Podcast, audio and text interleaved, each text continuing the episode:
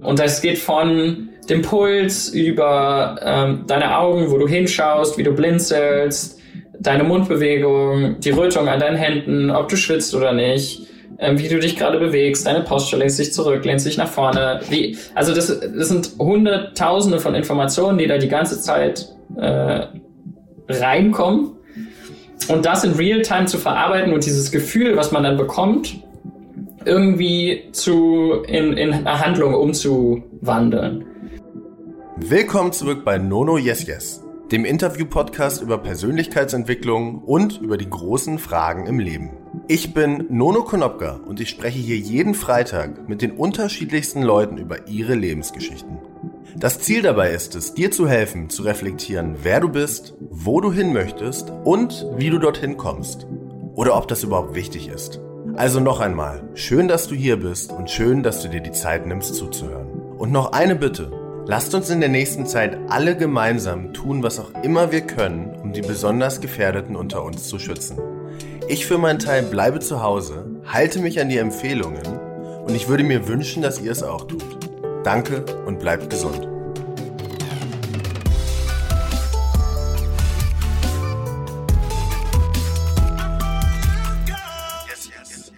Bevor ich euch gleich mehr über meinen heutigen Gast verrate, möchte ich euch noch den Supporter dieser Folge vorstellen.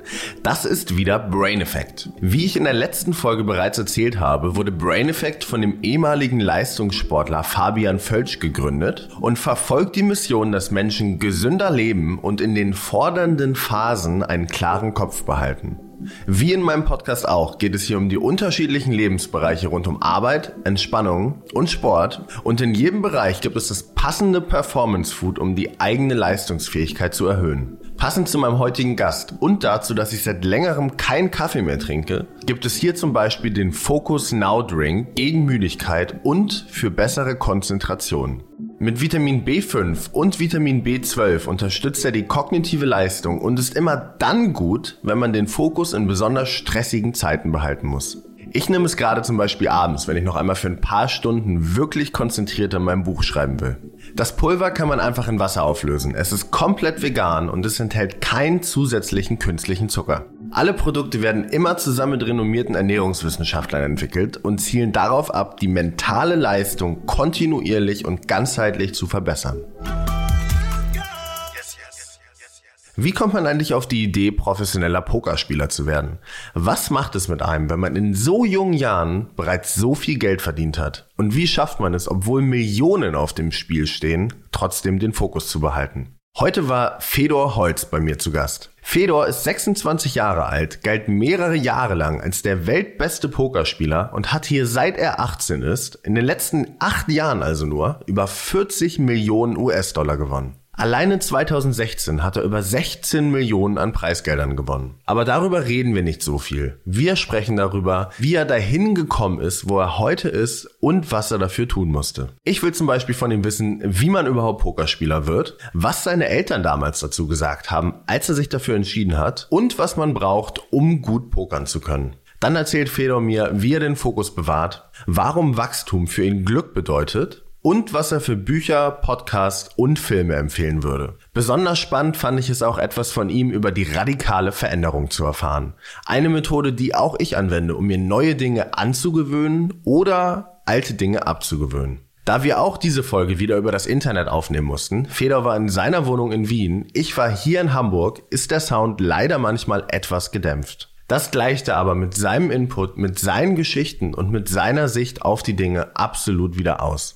Ich weiß nicht, ob ich schon mal jemand hier bei Nono Yes Yes hatte, der sich so viel mit Strategien für das eigene Leben auseinandergesetzt hat. Ich durfte auf jeden Fall wieder super viel dazulernen. Ich hoffe natürlich, dass es auch euch so geht und ihr gerne zuhört, während wir im Schnelldurchlauf durch Fedors Leben gehen. Ich freue mich natürlich wie immer über euer Feedback, über eure Fragen und zu sehen, wo ihr gerade seid, was ihr gerade macht und was ihr gerade denkt, während ihr zuhört. Schickt mir einfach alles an Nono Konopka über Instagram zu oder per E-Mail an hi at nonokonopka.com. Jetzt aber viel Spaß mit Fedor Holz.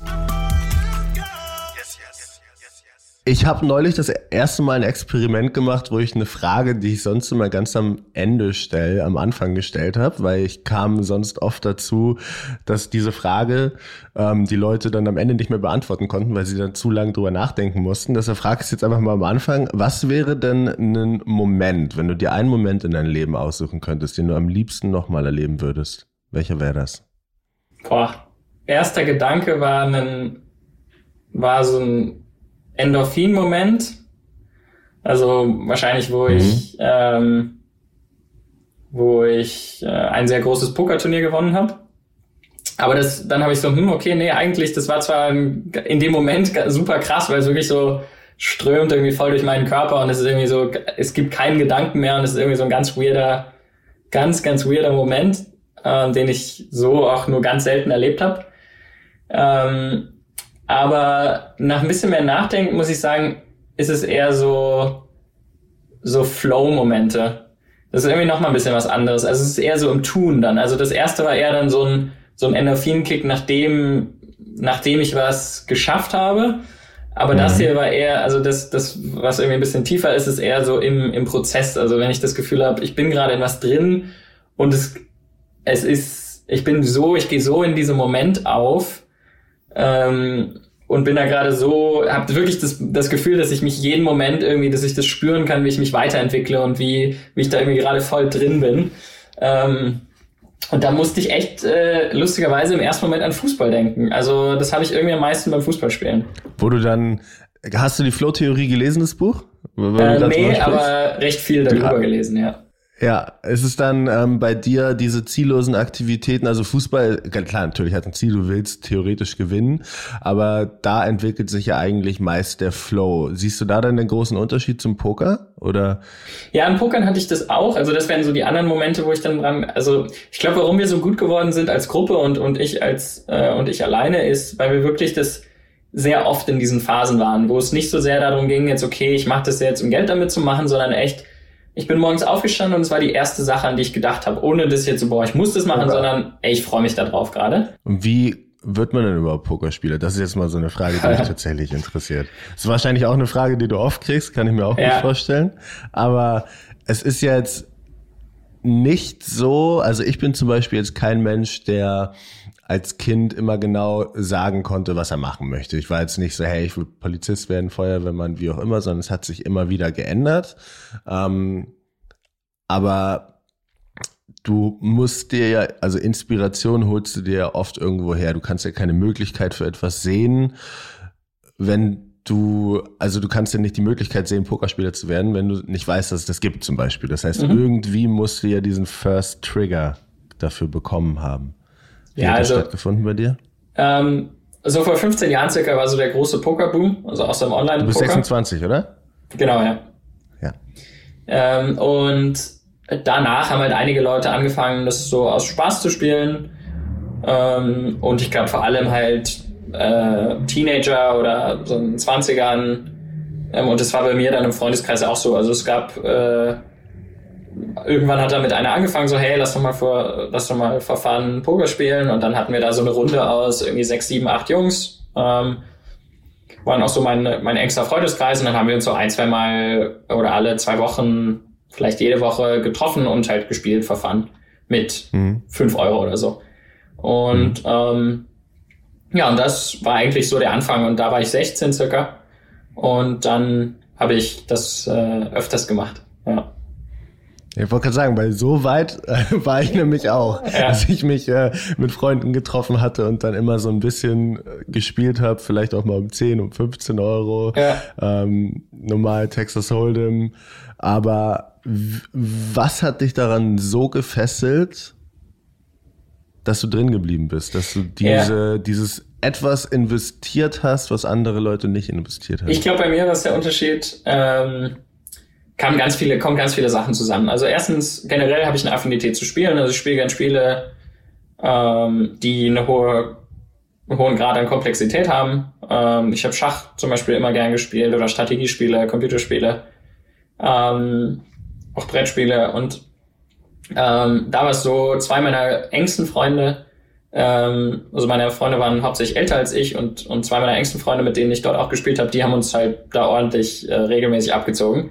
Und die mhm. haben, die haben auch online gespielt. Und dadurch kam so der Einstieg in die ein bisschen regelmäßigere äh, Pokerwelt auch. Also die haben damit so 1000, 2000 Euro im Monat gemacht. Und es war damals halt so, wow, okay, krass, wie geht das? Und dann ähm, war ich natürlich auch öfters mal da, als die gespielt haben. Und dann habe ich dadurch dann äh, auch selbst mehr gespielt. Und dann kam so eins zum anderen, dann habe ich da drin gemerkt, so hey, okay, das macht mir eigentlich, das, irgendwie bin ich da richtig gechallenged und wollte dann da drin besser werden und ähm, ja, dann hat es ziemlich lange gedauert, bis ich damit Geld machen konnte. Wie waren die Reaktionen ähm, von deiner Family, von deinen, von ja gut, deine Freunde haben auch gepokert, hast du, hast du gesagt, oder wie war, wie waren die Reaktionen von deiner Familie, als du gesagt hast, ähm, ich mache das jetzt, also ich höre auf mit dem Studieren. So war es ja dann wahrscheinlich, oder? Du hast gesagt, ich höre auf mit dem Studieren und ich werde jetzt Pokerspieler. Ist jetzt ja nicht unbedingt super naheliegend. Ja, ich habe es nicht im gleichen Satz gesagt. Clever. äh, ähm, aber ich höre auf mit dem Studieren war schon per se ein, ähm, ja, nicht so leicht. Also es war irgendwie leicht, aber es war auch schwierig. Also es war interessant, weil ich meine, das liegt ja, lag ja irgendwie bei mir, ne? Ich habe das ja, ich habe das ja entscheiden können.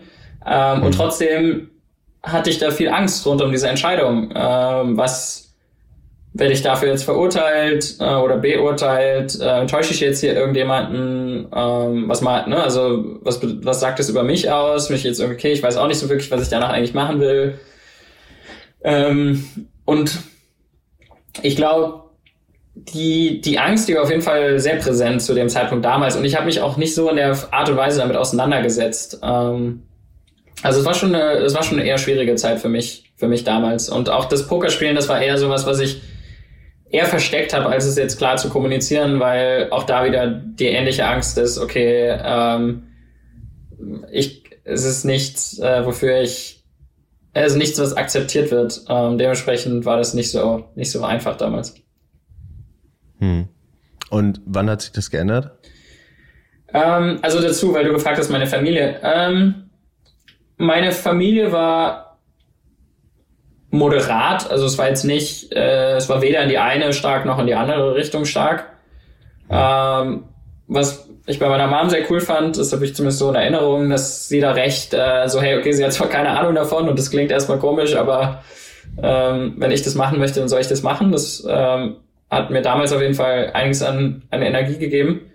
Mhm. Ähm, aber ja, es war irgendwie, ich war irgendwie ein bisschen verloren auch. Also ich wusste selbst auch nicht so ganz genau und ich habe echt einen recht großen Druck verspürt, da irgendwie bald eine Lösung zu haben und ähm, das hat es nicht unbedingt einfacher gemacht.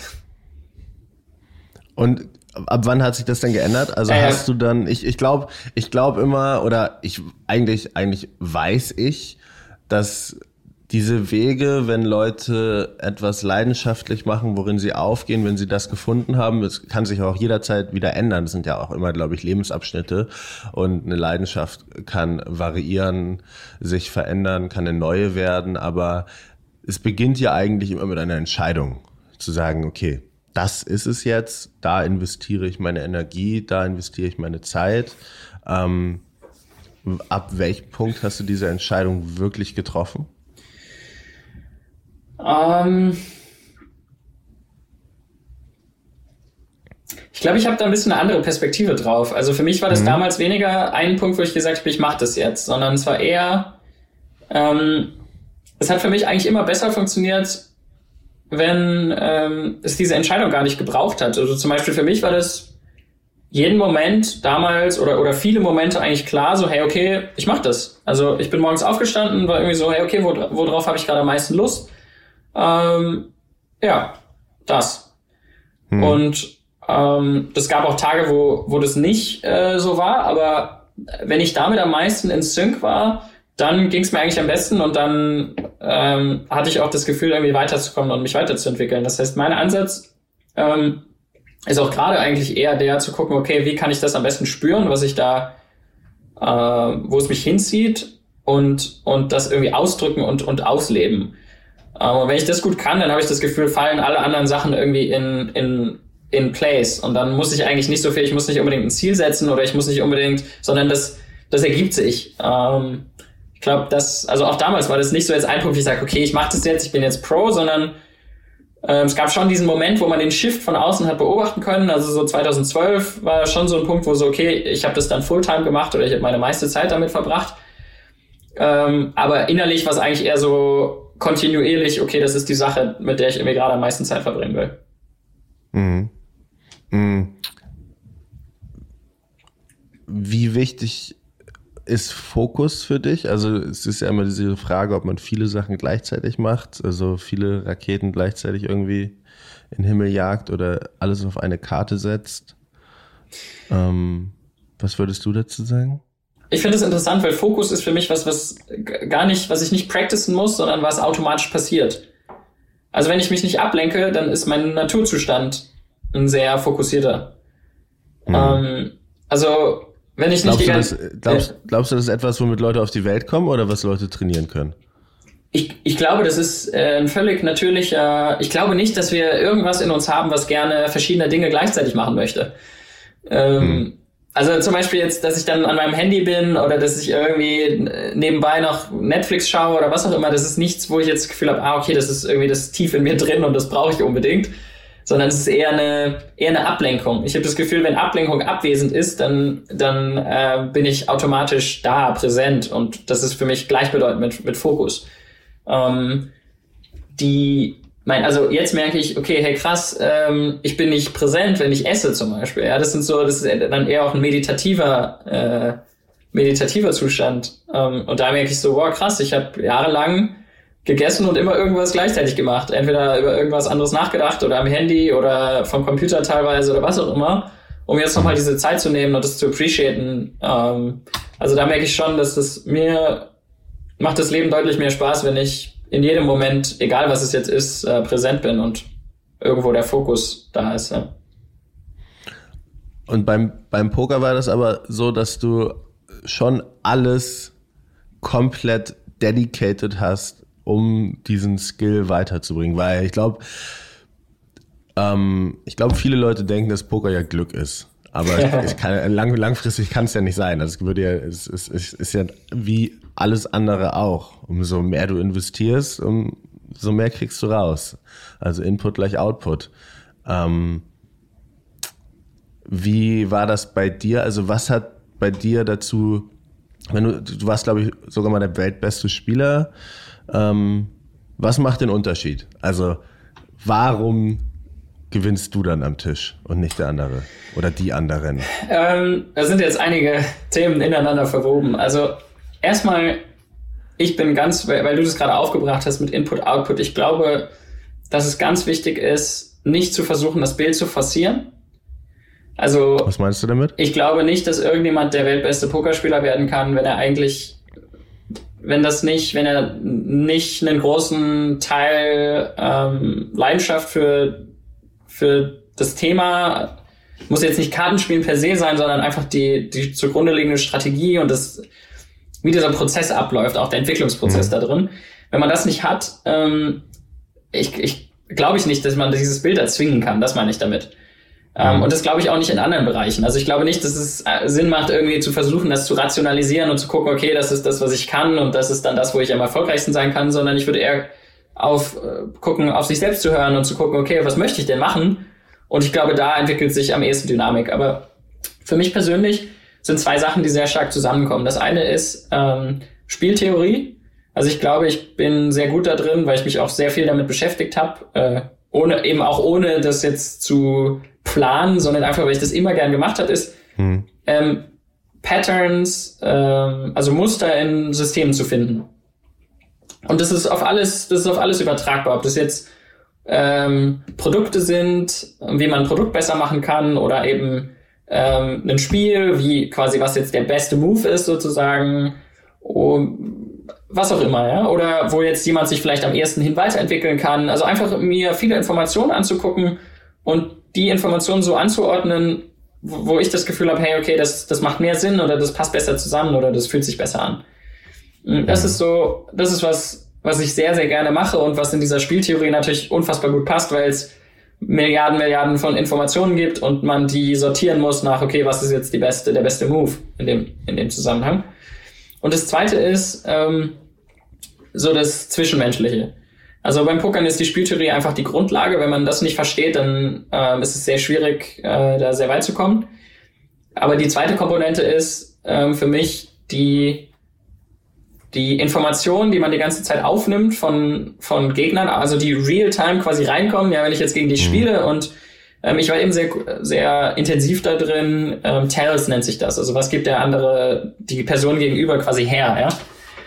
Ähm, und das geht von dem Puls über ähm, deine Augen, wo du hinschaust, wie du blinzelst, deine Mundbewegung, die Rötung an deinen Händen, ob du schwitzt oder nicht, ähm, wie du dich gerade bewegst, deine Posture lehnst dich zurück, lehnst dich nach vorne. Wie, also das, das sind hunderttausende von Informationen, die da die ganze Zeit äh, reinkommen. Mhm. Und das in Realtime zu verarbeiten und dieses Gefühl, was man dann bekommt, irgendwie zu in, in eine Handlung umzuwandeln. Das ist, das ist der zweite Teil, glaube ich, wo ich bin, glaube ich, recht sensibel, was, was ähm, Menschen angeht und diese Informationen irgendwie zu spüren und aufzunehmen und die zwei Sachen miteinander zu verbinden. Also dann irgendwie zu merken, so, hey, okay, die Spieltheorie sagt zwar, ich sollte jetzt wahrscheinlich äh, bezahlen, aber hey, ich habe irgendwie das Gefühl, dass du viel stärker ausstrahlst und ähm, dass du mich hier gerade nicht äh, bluffst und deswegen schmeiße ich jetzt eine recht gute Hand weg. Ja, also wie, so übersetze ich das dann. Ja. Und die zwei Sachen habe ich recht äh, gut zusammengebracht. Und der dritte Aspekt, ähm, wo ich sehr viel Energie investiert habe, war in meine persönliche Weiterentwicklung. Also wie kann ich ähm, von meinem Mindset her auch, es ist ein sehr emotionales Spiel, ja, man verliert und gewinnt die ganze Zeit in sehr, sehr hoher Frequenz, das ist sehr intensiv.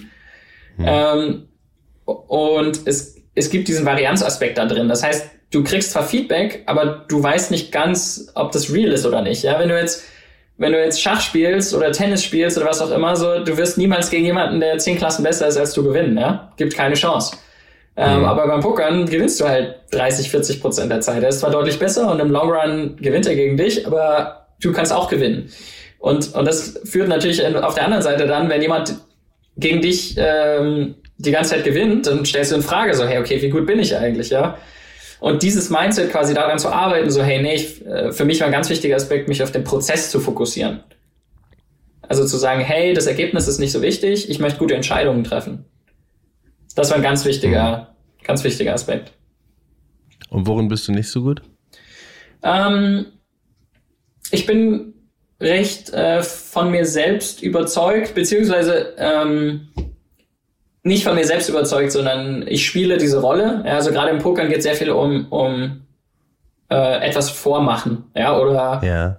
Ähm, auch etwas vormachen, was man nicht ist in dem Fall. Ja? Also ich sage jetzt, okay, ich habe eine starke Hand, aber ich habe eigentlich eine schwache Hand, aber auch eine Rolle zu spielen in weitester Form. Und ähm, das ist das, würde ich sagen, äh, eine große Komponente an mir. Ich denke weniger in jetzt Stärken und Schwächen, sondern mehr hey, okay, das macht ein, äh, was mich sehr stark ausmacht, ist, ähm, ich habe das Gefühl, nicht gut genug zu sein. Und deswegen, mhm. deswegen äh, bin ich äh, auch so weit im Pokern gekommen, weil wenn ich irgendwas erreicht habe oder mir ein Ziel gesetzt habe, dann war es so, hey, okay, das reicht noch nicht, ich muss jetzt irgendwie das nächste erreichen. Und ähm, also auch eine Form von Getriebenheit, ja, also irgendwas von, ja. ist nie ausreichend genug, ich kann meine Erwartungen nicht erfüllen, ich kann die Erwartungen von anderen nicht erfüllen und ähm, ich muss irgendeine Illusion erschaffen, um äh, die ich, die ich chasen kann, damit es dann irgendwann genug ist. Und das bin ich, glaube ich, in dem Prozess dann danach ähm, auch viel durchgegangen und jetzt auch gerade am Ablegen oder, oder immer mehr am Ablegen zu sagen, so, hey, okay, nee, ich, das passt alles so, wie es ist und das ist gut genug und mich weniger am Externen zu orientieren. Ich glaube, das ist eine Sache. Ähm, und da kommen dann ganz viele Sachen mit. Also dieses, ne, ich glaube, das andere ist, ich, ich glaube, ich bin sehr, ähm, sehr kreativ auf der einen Seite, mir, mir Ideen zu überlegen oder, oder Bilder zu malen, in meinem Kopf auszumalen und das irgendwie zu strukturieren. Und ähm, auf der anderen Seite ähm, habe ich auch das Gefühl, das zu nutzen, um ähm, den, die Momente, wo ich mir selbst nicht gut genug bin, wo, wo ähm, es mir an Selbstwertgefühl fehlt, ähm, das dann zu kompensieren und, und ähm, anderen Leuten dieses Bild vorzuzeigen, ähm, dass sie sich an mir orientieren, um sie auch in irgendeiner Form abhängig von mir zu machen. Also quasi zu sagen, hey, okay, hier, das ist die Vision, das ist das, wo wir hingehen. Andere Leute mhm. sagen so, hey, ja, okay, krass, ähm, der hat anscheinend den Plan, ich, es klingt super cool, ich bin da irgendwie dabei. Ähm, aber eigentlich bin ich mir gar nicht so sicher und eigentlich bin ich selbst da vielleicht auch nicht so überzeugt, aber ich, ich zeige das irgendwie, um dann Leute ähm, da an Bord zu bekommen. Und was ich in dem Prozess gerade merke, ist so, hey, ähm, kurzfristig füllt es vielleicht diese Lücke, aber mittelfristig ähm, macht es auch nicht so viel Spaß, ähm, mit Leuten zu engagieren, wenn es nicht irgendwie was, was Gemeinsames ist, wenn es nicht was ist, was ja. aus aus beiden Gedanken und Ideen und, und Orientierung heraus entsteht und sich organisch weiterentwickelt, sondern wenn es immer von mir abhängt. Ähm, weil dann muss ich immer diese Rolle aufrechterhalten und das möchte ich eigentlich gar nicht, sondern ich möchte auch mal sagen so, hey, okay, ich weiß eigentlich gerade nicht und ich weiß nicht, was ich machen möchte und ich weiß nicht, wo es hingeht. Und das sind gerade so Themen, mit denen ich mich recht viel beschäftige. Mhm. Was ist für dich Erfolg? Ähm, also ich meine, man könnte jetzt ja ich, wie gesagt, ich bereite mich immer nur mit Eckpunkten vor, aber ich habe natürlich auch was über deine Gewinne gelesen. Also wenn man dann so liest, wenn du 2016, glaube ich, war dein bestes Jahr von mhm. dem äh, monetären, wenn du dann mehrere Millionen gewinnst, ist es ja extern gesehen auf jeden Fall wahnsinnig erfolgreich.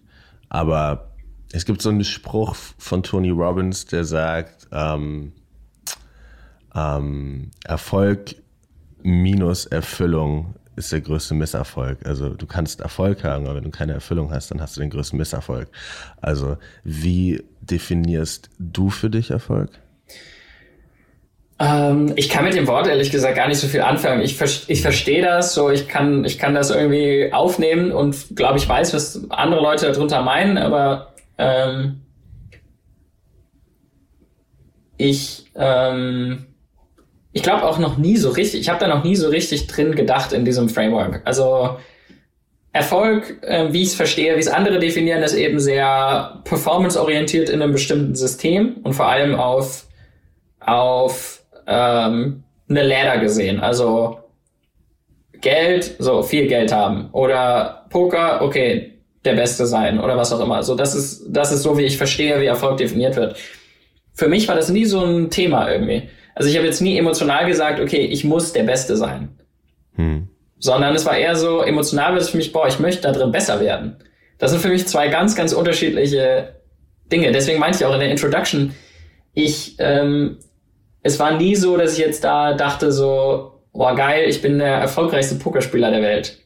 Es war eigentlich hm. eher so, ja, okay, das scheine ich jetzt zu sein von außen, aber eigentlich bin ich ein Dude, der sich jahrelang mit was beschäftigt hat, was er super gerne gemacht hat und ähm, da viel Zeit investiert hat und ja, und jetzt Erfolg besteht ja auch dann nur aus dem Vergleich. Also für mich war das so, okay, ich mache das halt, ähm, äh, aber ob ich jetzt da der, der Beste oder der Tausendsbeste bin oder was auch immer, ähm, hat mich gechallenged. Klar, es war irgendwie, ich spiele ja auch gegen die anderen, aber so vom Ding war das jetzt nie so, ähm, so eine krasse Erfüllung da drin von, oh, ich bin jetzt der, ich bin jetzt die Nummer eins. Mhm. Aber würdest du dich dann selber als erfolgreich bezeichnen? Ähm, ja, aber nicht, ähm, es bedeutet mir nicht viel und ähm, ich wäre nicht emotional, während ich das sage, ja. Ja, ja, das macht's ja. Das macht's für mich erfolgreich, dass man so darüber nachdenkt. Ja, also ich glaube einfach, der Fokus, das ist was anderes. Ja, also ich würde sagen, ich, so wie ich Erfolg verstehe oder als Definition, wie das gesellschaftlich verwendet wird, ähm, hat es für mich keine Priorität. Ich glaube, das ist der Unterschied. Also ich glaube, der große Unterschied ist, ähm, früher mehr, ja, ging es mir auch mehr um Beweisen, ähm, aber die Kernsache bei mir war, okay, ähm, ich möchte mich ganz fühlen, ich möchte mich gut fühlen. Und ich dachte, dass Erfolg das macht. Ja? Also ich dachte, dass das gleichbedeutend ist von, okay, ich bin erfolgreich, ja, dann fühle ich mich gut. Aber diesen Bruch, ähm, den habe ich bei mir, also ich habe für mich realisiert, das hängt nicht zusammen. Ich mhm. fühle mich nicht gut, wenn ich erfolgreich bin, sondern ich fühle mich gut, wenn ich mich gut fühle. Und das mhm. ist der Teil, auf den ich mich fokussieren möchte. Und deswegen ist Erfolg, glaube ich, bei mir in der Prioritätenliste einfach ganz, ganz krass. Ich kann es beobachten, ich kann es sehen, so, hey, okay, der ist da besser oder der hat jetzt das gemacht oder der hat das gemacht. Ähm, aber ich nehme es einfach eher so als Information wahr. Ah, okay, interessant. Ähm, und that's it. Mm, ich habe vor, ich glaube, fünf oder sechs Wochen ähm, hatte ich ein Gespräch mit Mowgli, der Sängerin. Mhm. Und ich weiß nicht, ob du die kennst. Die hatte hier auf dem da ja, gab es noch nicht die Selbstisolationstime. Das heißt, wir waren im Studio und äh, sie hatte hier auf dem Handgelenk drei Punkte. Und dann habe ich sie gefragt, was diese drei Punkte bedeuten. Dann hat sie mir eine Analogie dazu erzählt, die ich vorher auch schon so kannte, äh, die sie aber nochmal ganz, ganz toll beschrieben hat. Es waren so die drei Säulen des Glücks, ähm, also Wachstum, ähm, Freude und Zufriedenheit, die dann alle drei zusammen halt langfristig in Balance Erfüllung geben. Und sie können nicht alle, ähm, also ich habe es dann so nochmal verbildlicht, wie wenn du in dem im Zirkus in der Mitte in der Manege stehst, was dein Leben ist und alle Leute außen drum gucken dir zu und du musst immer diese drei Teller auf Sticks am Drehen halten, so wie du das kennst. Und du wirst nie alle drei Teller perfekt drehen, sondern du wirst einen vielleicht gerade besonders krass drehen, der andere hältst du gerade noch so oben, den dritten vielleicht so in der Mitte. Ähm, und man kennt es, wenn man was Neues anfängt, so wie du es gesagt hast. Du fängst was Neues an, vielleicht auch ähm, einen neuen Job, eine neue Aufgabe. Das heißt, am Anfang ist es sehr herausfordernd. Das heißt, der Wachstumsteller dreht sehr intensiv, um nochmal bei der Analogie zu bleiben. Und dadurch ist natürlich dann vielleicht auch einfach der Teller der Freude geringer und der Zufriedenheit, weil du halt noch keine Ergebnisse siehst, du siehst noch keine Resonanz. Ähm, und so hat jeder eine gewisse Tendenz, womit er mehr struggelt. Also es gibt dann Leute, die sind vielleicht sehr gemütlich, ähm, sehr zufrieden und haben nicht diesen Antrieb, weitermachen zu wollen. Ähm, und dann gibt's Leute, ich zum Beispiel, habe mehr diesen also mir fällt es schwieriger, mich klipp und klar zu entscheiden, mich auf die Couch zu setzen und Netflix zu schauen, selbst wenn es nur 20 Minuten The Big Bang Theory ist, anstatt nochmal 10 E-Mails zu machen oder Sport zu machen oder ähnliches. Ähm, bei mir ist es dieser Wachstumsteller, der halt sehr doll spinnt, kontinuierlich und dann sind die anderen halt ein bisschen geringer. Ähm, wie ist es bei dir?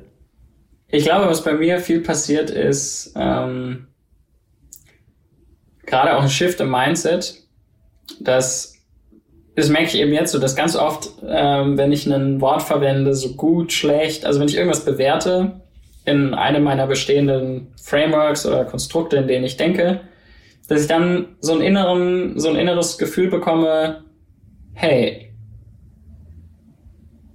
das resoniert eigentlich gar nicht so. Und dann merke ich, wie, wie ich das so langsam abstreife. Und ich glaube, da, als du das jetzt gesagt hast, ähm, ich, ähm, ich merke jetzt bei mir das Wachstum, ich, ich hätte eher resoniert, glaube ich, vor zwei, drei Jahren oder vier, fünf Jahren vielleicht. Mhm. Ähm, und jetzt merke ich, Wachstum ist für mich was sehr Positives und ist für mich sehr, mit sehr viel Freude verbunden. Und ich merke jetzt auch, okay, eine Phase wie jetzt gerade, wo ich merke, okay, ich bin desorientierter, ähm, ich habe viel mehr Fragezeichen, ich weiß weniger klar, ich habe kein Ziel gerade, ich weiß jetzt gerade nicht so, okay, ich möchte jetzt irgendwie das und das. Ich habe ein paar Sachen, wo ich sage, okay, das, das bewegt mich, da bin ich emotional, ähm, das bedeutet mir viel. Ähm, das hätte mich vorher viel ähm, mehr mitgenommen. Und jetzt ist es so, weil ich vorher auch viel mehr Erwartung gehabt hätte von, ich muss das haben, ich muss wissen, was ich tue, ich muss wissen, wo ich hingehe, ich muss dieses Ziel haben, ich muss ganz klar und jetzt merkst du, hey, nee, eigentlich brauche ich das gar nicht so. Ich muss gar nicht immer die ganze Zeit wissen, wie das, weiß ich weiß es eh nicht. Ich weiß eh nicht, wie das alles funktioniert und wie das sich jetzt entwickeln wird. Ähm, und wenn ich das glaube zu wissen, dann lebe ich eh in einer Illusion. Also für mich dieses Abstreifen von diesem Gedanken von, hey, okay, ich weiß das alles und ich habe das alles figured out. Ähm, das, das spüre ich gerade und ich merke, das macht mich super unsicher, weil ich merke, hm, okay, wenn ich das, wenn das jetzt so ist, dann was bedeutet das dann jetzt und wie gehe ich dann jetzt damit um? Und ist irgendwie komisch gerade, das dann auch den Leuten zu sagen, so plötzlich, ich habe die ganze Zeit Interaktion mit Leuten und sage immer so, ja, das und das und das. Und jetzt sagst du, hey, ich weiß eigentlich nicht. Und dann falle ich zurück in ein altes Muster und merke dann, okay, das ist irgendwie auch komisch. Also es ist ein ganz weirder Prozess für mich gerade, ähm, mhm. ähm, wo ich merke, ähm, Wachstum ist für mich, ähm, also dieses, dieses Bild von Wachstum, Freuden, Freude, Zufriedenheit, das ist für mich irgendwie alles interverwoben. Ähm, ich glaube, eine wichtige Komponente, die ich vergessen habe in dem, was ich, was ich äh, gesagt habe, ist, für mich ähm, ist Angst die größte relevante Komponente da drin. Also ich merke ganz stark, dass ähm, wenn ich Dinge tue, die man als Procrastination, ich weiß gar nicht, wie man das auf Deutsch nennt, äh, aufschieben. Genau, ja. Den Sachen, ja. Ähm, Zeit verplempern, ähm, dann ist es hauptsächlich aus Angst. Also es ist mhm. nicht so, dass ich das Gefühl habe, das ist ein natürlicher Drive von mir oder, oder mich jetzt schlecht zu ernähren oder irgendwie, sondern das ist eigentlich eher aus einem Minderwertigkeitsgefühl oder einer Angst heraus. Das ist meine, das ist meine Experience. Und mhm. ich habe das Gefühl, ähm, diese zwei Sachen, die spielen für mich zusammen. Also für mich ist es so, ich glaube nicht an den Traum. Also ich glaube nicht an den Traum, den ich irgendwann erfülle oder wo ich jetzt drauf hinarbeite, sondern ich glaube, der Traum ist der Moment. Also für mich ist es eher ähm, der Gedanke, in diesem Moment ähm, mich völlig hinzugeben, jegliche Angst loszulassen. Und da habe ich das Gefühl, dass dann ähm, meine Natur ist zu wachsen. Also ich glaube, die Natur des Menschen ist, sich weiterzuentwickeln, das Bewusstsein zu erweitern, zu wachsen. Dementsprechend glaube ich, ich wenn, die, wenn die Angst abwesend ist, dann ist man völlig in dieser Natur. Wir sind noch mal ganz kurz jetzt über diesem Thema, also diese externe Sicht. Ähm, wenn man sich das jetzt mal so anschaut, ähm, irgendwie 30, 40 Millionen im Poker gewonnen, jetzt ein Unternehmen aufgebaut, irgendwie eine Forbes-Auszeichnung. Auf was, was du getan hast, bist du am stolzesten? Ich würde sagen, die Beziehung. Also ich würde sagen, ähm, ich bin im Nachhinein sehr stolz auf ähm, das, was wir da gemeinsam geschaffen haben. Also die, die Energie, die da da war ähm, zwischen meiner engsten Gruppe von Leuten, das war schon was, was ähm, sehr, sehr viel Eindruck bei mir hinterlassen hat. Ähm, und da dabei sein zu können, da mitwirken zu können, das mit aufgebaut zu haben, das, ähm, da bin ich stolz drauf, ja. Das, das war schon was sehr Besonderes für mich und da habe ich sehr viel mitgenommen von, sehr viel Positives. Glaubst du, du hättest es auch diesen Weg gehen können, ohne die, den Support von deinen Ängsten, ohne deine Peer Group sozusagen? No chance. Also ich wäre irgendwo gelandet, aber sicher nicht da, wo, wo ich gelandet bin. Hm. hm. Was ist der beste Ratschlag, den du je bekommen hast? Es gab jetzt keinen so super prägsamen Moment, aber es gab echt einige Momente, wo wo was andere Leute zu mir gesagt haben, es echt einen signifikanten Shift in meinem Leben äh, gegeben hat. Hm. So Schlüsselmomente. Ja, aber eher so emotional. Das ist, ist interessant, weil ich, ich erinnere mich teilweise gar nicht so sehr an mich, ähm, auch wie du das gerade eben, ich bin ganz schlecht im Recallen von so, von spezifischen Sachen. Ja, also ich könnte jetzt gar nicht sagen, der hat damals diesen Satz zu mir gesagt und das hat mein Leben verändert. Ähm, aber es sind so Menschen, mit denen ich Emotionen verbinde. Und dann auch Momente. Und ähm, da gibt es so ein paar Menschen, wo ich Dinge erlebt habe, die außerhalb meiner, meines, meiner Erwartung an das Leben irgendwie lagen. Ja, also mhm. beispielsweise ähm, mein Menschenbild ist, glaube ich, in meiner Kindheit eher, hat eher einen negativeren ähm, Twist bekommen, weil ich in der Schule auch recht viel äh, gebullied wurde, beziehungsweise mich da nicht so verbunden gefühlt habe. Und ähm, da gibt es so einige Momente von Menschen, wo ein Grad an, an Selbstlosigkeit oder Verbundenheit oder, oder Wichtigkeit, äh, was das Wohlbefinden von mir zum Beispiel angeht, die für mich ganz, ganz prägsam waren. Also was so Loyalität angeht, was, was ähm, Caring irgendwie angeht, wo, wo die Dinge machen, die, die ich nicht für möglich gehalten habe. Ja? Also die quasi, das war keine Option in meinem, in meinem Sichtfeld irgendwie. Und das ist, das war für mich ganz prägsam, ähm, weil das mir auch immer wieder zeigt, so hey, warte mal, was auch immer ich glaube, was das Leben ist, das ist, ähm, das wird sich noch unfassbar viel verändern und ich weiß das nicht alles und ich verstehe das nicht alles und das ist nicht, hm. das muss nicht so sein, wie ich das jetzt gerade glaube, wie das ist. Ja. Hm. Hast du so ein Beispiel für so einen Moment? Ähm, ich muss jetzt an zwei Menschen denken, äh, die was so Freundschaft angeht, für mich ganz, oder drei eigentlich, äh, ganz, ganz signifikant sind. Ähm, zum Beispiel ein guter Freund, ähm, der einen anderen Freund von mir, den er noch nie kennengelernt hat, ja. Also ich habe zu meinem Geburtstag eingeladen und er hat gesagt, er nimmt ihn mit. Und er sollte in Wien ankommen und hätte ihn dann quasi einfach mit dem Auto mitgenommen. Und dann ist äh, der Zug von meinem Freund, ähm, der quasi mit dem Zug hätte kommen sollen, ist halt mhm. halt stecken geblieben. Äh, irgendwo recht weit außerhalb von Wien. Ähm, und er stand dann da am Bahnhof. Und dann ist er einfach so, ja, gar kein Problem, hey, ich habe gesagt, ich nehme dich mit, äh, ich komme dich schnell abholen. Und ist dann halt wirklich, die sind, glaube ich, drei Stunden unterwegs gewesen oder so. Hm. Ähm, und also mit so einer, auch, auch wie das dann äh, Rainer, der mit dem Zug unterwegs war, wie der das erzählt hat. Das war wirklich so, das war in uns, in uns beiden auch, ja, so eine, so ein, so ein, ähm, wo sich so die Welt geschiftet hat, weil jemand einfach so eine komplett andere Perspektive hat und irgendwie so, hey, okay, nee, das ist ein Freund von einem guten Freund von mir. Ich habe dem gesagt, ich nehme den mit. Ähm, ich stehe irgendwie dazu und ich gucke jetzt, ey, der kann jetzt nicht einfach da ähm, eineinhalb Stunden oder zwei Stunden auf den nächsten Zug warten oder er weiß jetzt auch nicht ja. genau, dass ich ein Taxi nehme oder sowas. Ähm, und das sind so kleine Momente, die bei mir aber so krassen äh, Impact hinterlassen, weil das so, hey, wow, ähm, und das ist wirklich einer, der also der Freundschaft extrem äh, hoch oder generell einfach sehr, sehr wertvoll äh, einschätzt. Und das war für mich nochmal so, wow, ähm, eine kleine, kleine Sache, die für mich aber eine ganz, ganz große Rolle gespielt hat. Oder ein sehr enger Freund von mir, der ähm, mir damals ähm, finanziell ausgeholfen hat, also so in meinen ersten, in meinem ersten Pokerjahr quasi, und mir 3000 Euro geliehen hat.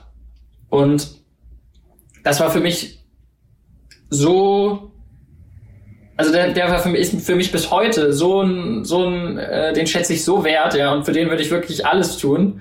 Und ähm, wenn er mich morgen anruft und irgendwas braucht, auch wenn wir uns gerade nicht so viel hören, ähm, Shoutout to Adrian, ähm, dann wäre ich für den da. Und das ist irgendwie so eine, weil das so eine Selbstlosigkeit in ihm hat. Der hatte nicht mhm. den Anspruch, er wollte keinen Vertrag, er hatte nicht den Anspruch von, okay, das kommt zurück, sondern er hat einfach nur gesehen, hey, okay, äh, ich kann Fedor irgendwie gerade helfen und ähm, das lag ihm am Herzen. Und da sind, da sind so Momente, wo ich irgendwie gemerkt habe, so, boah, da verändert sich mein, hey, okay, äh, ähm, das ist vielleicht eher negativ konnotiert, so, hey, wow, krass, okay, da liegt auch eine unfassbare Power und Wertschätzung drin, wenn man, wenn man sich das aussucht und wenn man das möchte. Hm, so, ein, so ein wahres Geben. Genau. Und das finde ich auch gerade das Schöne in dieser Covid-19-Zeit, dieses auf, diese aufkeimende Solidarität, die man überall spürt. Das ist schon so ein veränderter, das ist jetzt schon das dritte Mal, dass wir darüber sprechen. Mir kommt immer noch kein besseres Wort. Das ist ein veränderter Vibe, habe ich noch nicht schon gesagt. Ich suche immer nach einem besseren Wort, aber es ist einfach ein verändertes Grundgefühl, so eine kollektive Stimmung, finde ich, die draußen passiert.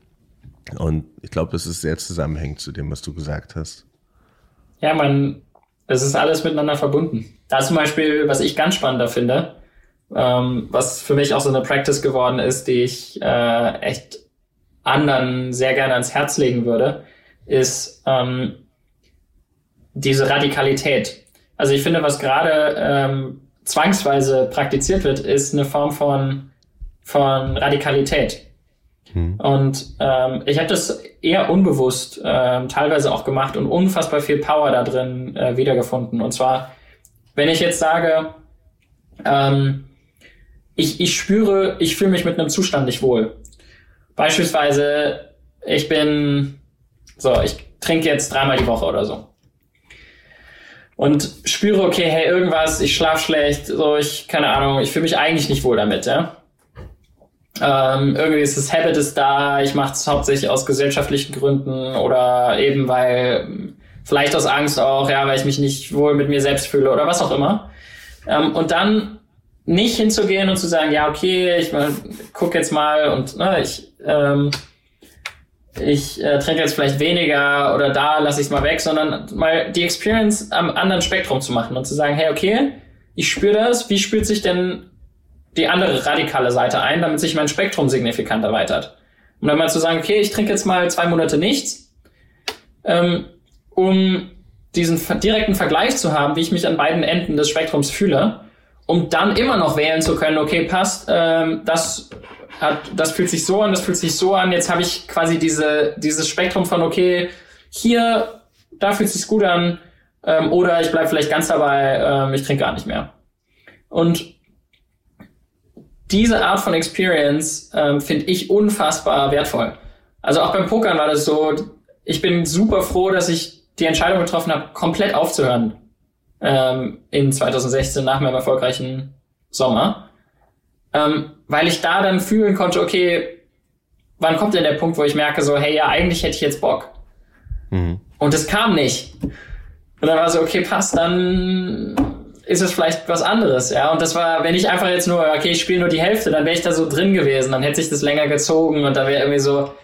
Aber so hätte ich auch einfach sagen können, okay, nee, eigentlich nach zwei Monaten, ey, ich habe so Bock nochmal anzugreifen. Ähm, vielleicht ein bisschen weniger, vielleicht ein bisschen anders und ich weiß jetzt, wie es sich anfühlt, gar nicht zu spielen. Aber äh, so, und das hätte auch passieren können.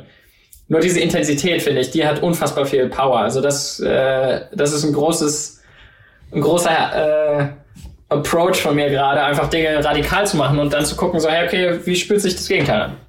Ja, ich mache es auch. Ich nenne das Human Body A/B Testing. ich mache immer, ich mache gerade zum Beispiel April ist mein Vegan Monat. Ja. Ähm, und dann schaue ich am Ende des Monats, was besser war. Und dann entscheide ich, ob ich diese Gewohnheit, also ich meine, in der Neuroplastizität sagst du ja, dass ich eine Gewohnheit, da gibt es unterschiedliche Ansichtssachen zu, aber ähm, wenn du äh, eine einfache Gewohnheit brichst, ungefähr nach 33 Tagen einstellst, gibt natürlich auch Stimmen, die sagen 66, so wie du gesagt hast, zwei Monate. Ich glaube, es kommt ein bisschen drauf an, wie doll du tatsächlich die Ergebnisse siehst von dem, was du tust. Ähm, aber ich mache es immer mit 33 Tagen. So habe ich zum Beispiel aufgehört. Also dieses Jahr habe ich angefangen. Ich bin dieses Jahr jetzt zehn Marathons gelaufen schon. Ähm, habe aufgehört Kaffee zu trinken, aufgehört Zucker zu essen und jetzt kommt vegan und das mache ich alles mit dem, was du gesagt hast, mit diesen signifikanten Änderungen. Also diesen kompletten Shift, einfach nicht weniger Zucker zu essen, sondern gar kein Zucker zu essen. Weil ich finde auch die Entscheidung, also es ist einfacher tatsächlich. Es ist einfacher, es komplett zu lassen, anstatt es zu reduzieren. Ist so ein bisschen meine Meinung dazu. Ähm, aber wie sind wir darauf gekommen? Wegen, wegen Corona gerade. Also, ja, genau, wegen dieser Radikalität. Weil gerade ganz viele gezwungen sind, radikal Dinge in Frage zu stellen. Was ist, mhm. wenn du gar nicht mehr zur Arbeit gehst? Was ist, wenn du alles äh, via Videocall machst? Was ist, wenn du ähm, nicht mehr fliegen darfst? Was ist, wenn, ja, und plötzlich ist so, was ist, wenn du den ganzen Tag mit deiner Familie verbringst? Also da sind so viele Dinge dabei, wo plötzlich so, boah, warte mal, ich muss mich jetzt damit auseinandersetzen und es gibt diese Distraction nicht mehr. Ja, und, und dann aber auch auf der anderen Seite so verzichten auf Dinge, die vielleicht irgendwie jahrelang Teil des, des Habitus waren und jetzt so, hey, okay, brauche ich, also das brauche ich eigentlich gar nicht. Ja? Das finde ich ein super spannendes Experiment gerade, wo ich glaube, dieses, äh, ich glaube, das führt zu einer massiven Bewusstseinserweiterung. Also ich glaube, dass uns das als Gesellschaft sehr weiterbringen wird, eben auch wieder zu differenzieren von, hey, okay, ähm, das ist super wertvoll ähm, und das habe ich vielleicht die ganze Zeit gemacht und das bringt mir eigentlich nicht so viel. Ähm, und da entwickle ich mich weiter. Aber ich glaube, das bringt halt dieses Mindset auch weiter von, hey, okay, lass uns mal neue Sachen ausprobieren, weil in neue Sachen ausprobieren liegt auch die Power, dass wir uns weiterentwickeln und, und man auch Sachen findet, die, die vielleicht, äh, die man entweder schon lange macht und nicht mehr machen möchte oder eigentlich nicht braucht oder die man vielleicht noch nicht ausprobiert hat. Mhm. Auf jeden Fall, also sehe ich zu 100 Prozent. Finn Kliman hat neulich gesagt im Gespräch auch, ähm, dass er, also er hatte diesen Song geschrieben, eine Minute. Ich weiß nicht, ob du, ob du ihn jetzt kennst als Sänger.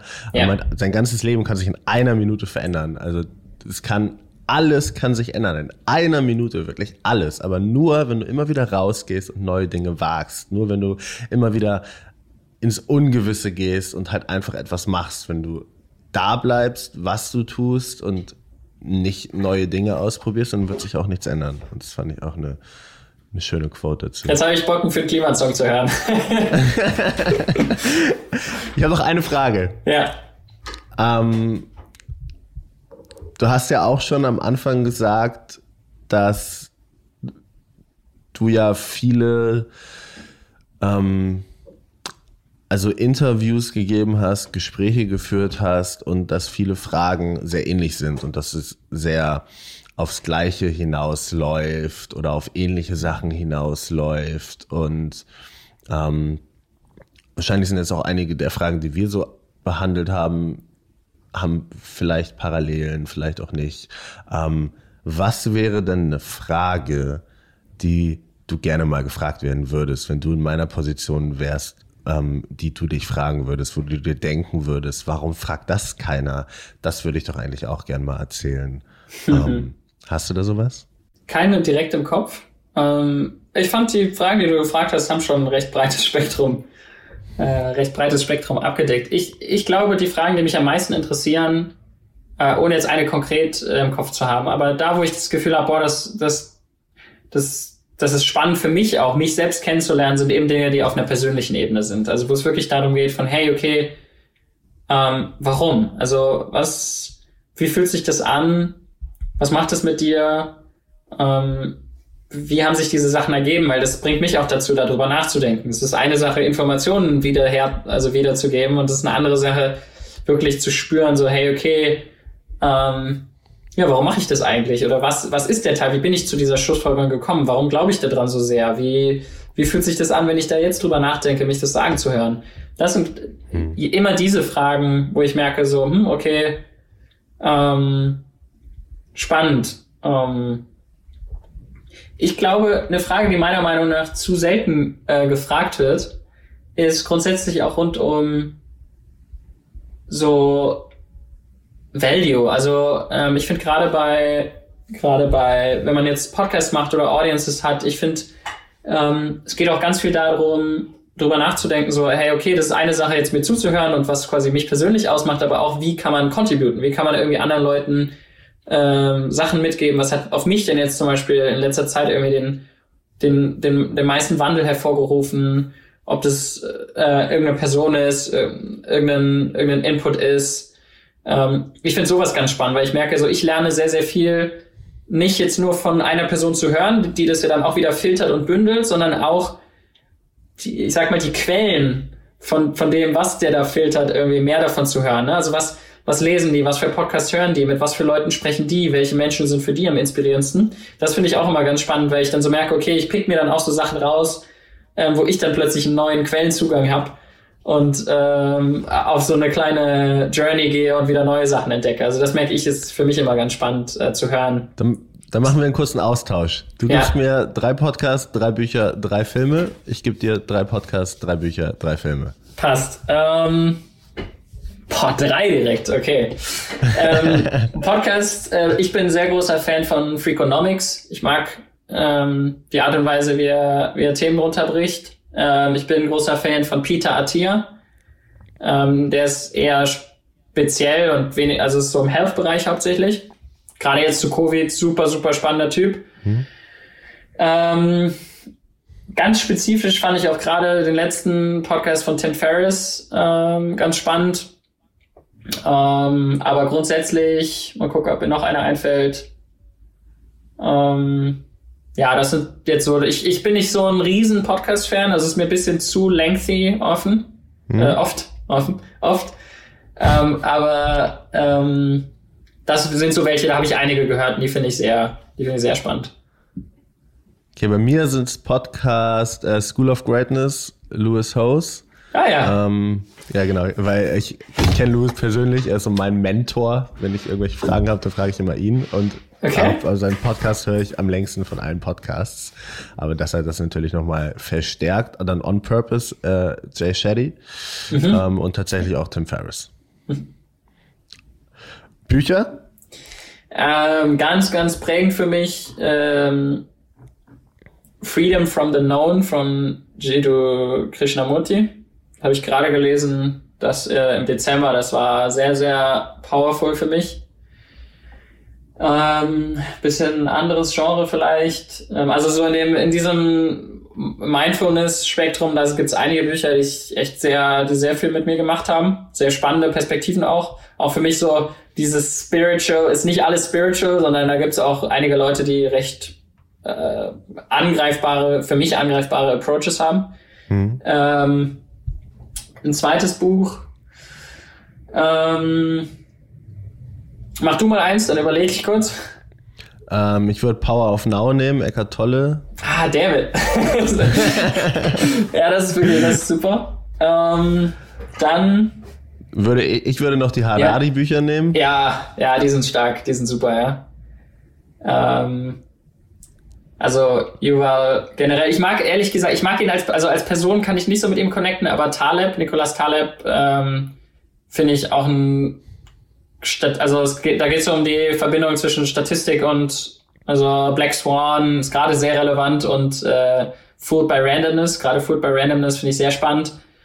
Ähm, das spiegelt sehr viele von meinen Gedanken, glaube ich, auch wieder, oder wo ich mich unterscheide in meinen Gedankengängen von, von, ähm, von anderen.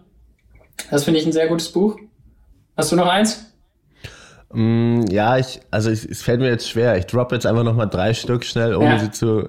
Äh, Essentialism ist sehr gut. Dann Starkes Weiches Herz von Maddie, also von, von äh, Daria Daria, ist auch wirklich ein echt, wirklich sehr gutes Buch. Ähm, jetzt habe ich das dritte vergessen. waren, eh, waren eh genug.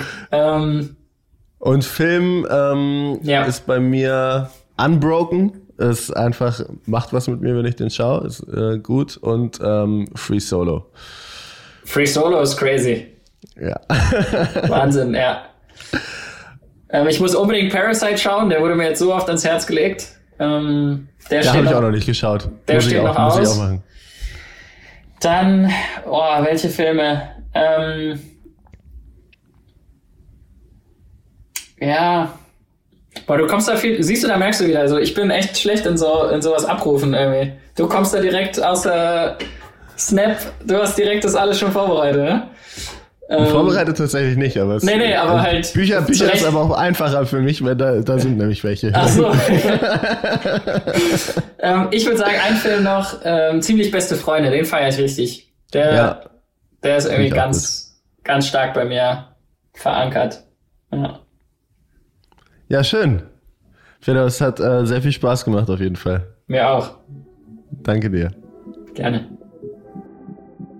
Danke, dass du für die heutige Folge wieder hier warst, zugehört hast und Teil von dieser tollen Community bist. Jede Woche sitze ich hier mit den unterschiedlichsten Menschen, von Künstlern, Musikern und Unternehmern bis hin zu Sportlern und Entertainern und spreche mit ihnen über die Fragen, die wir uns alle stellen.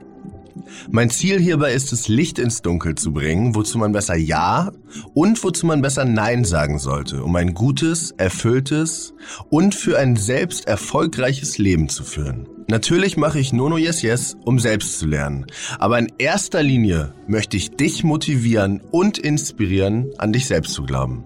Wenn ich und mein Gast das in der heutigen Folge geschafft haben, würde ich mich wahnsinnig freuen, wenn du den Podcast mit deinen Freunden, mit deinen Kollegen oder mit jedem, von dem du denkst, dass er ihm oder ihr helfen kann, teilst und ihn bewertest.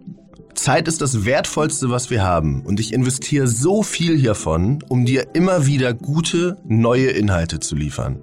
Es würde mir wirklich die Welt bedeuten, wenn auch du dir ein paar Sekunden Zeit nimmst, schnell dein Handy zur Hand nimmst und mich in einer Bewertung auf iTunes oder Apple Podcast wissen lässt, was dir besonders gut gefallen hat. Danke und bis nächste Woche. Ich freue mich schon.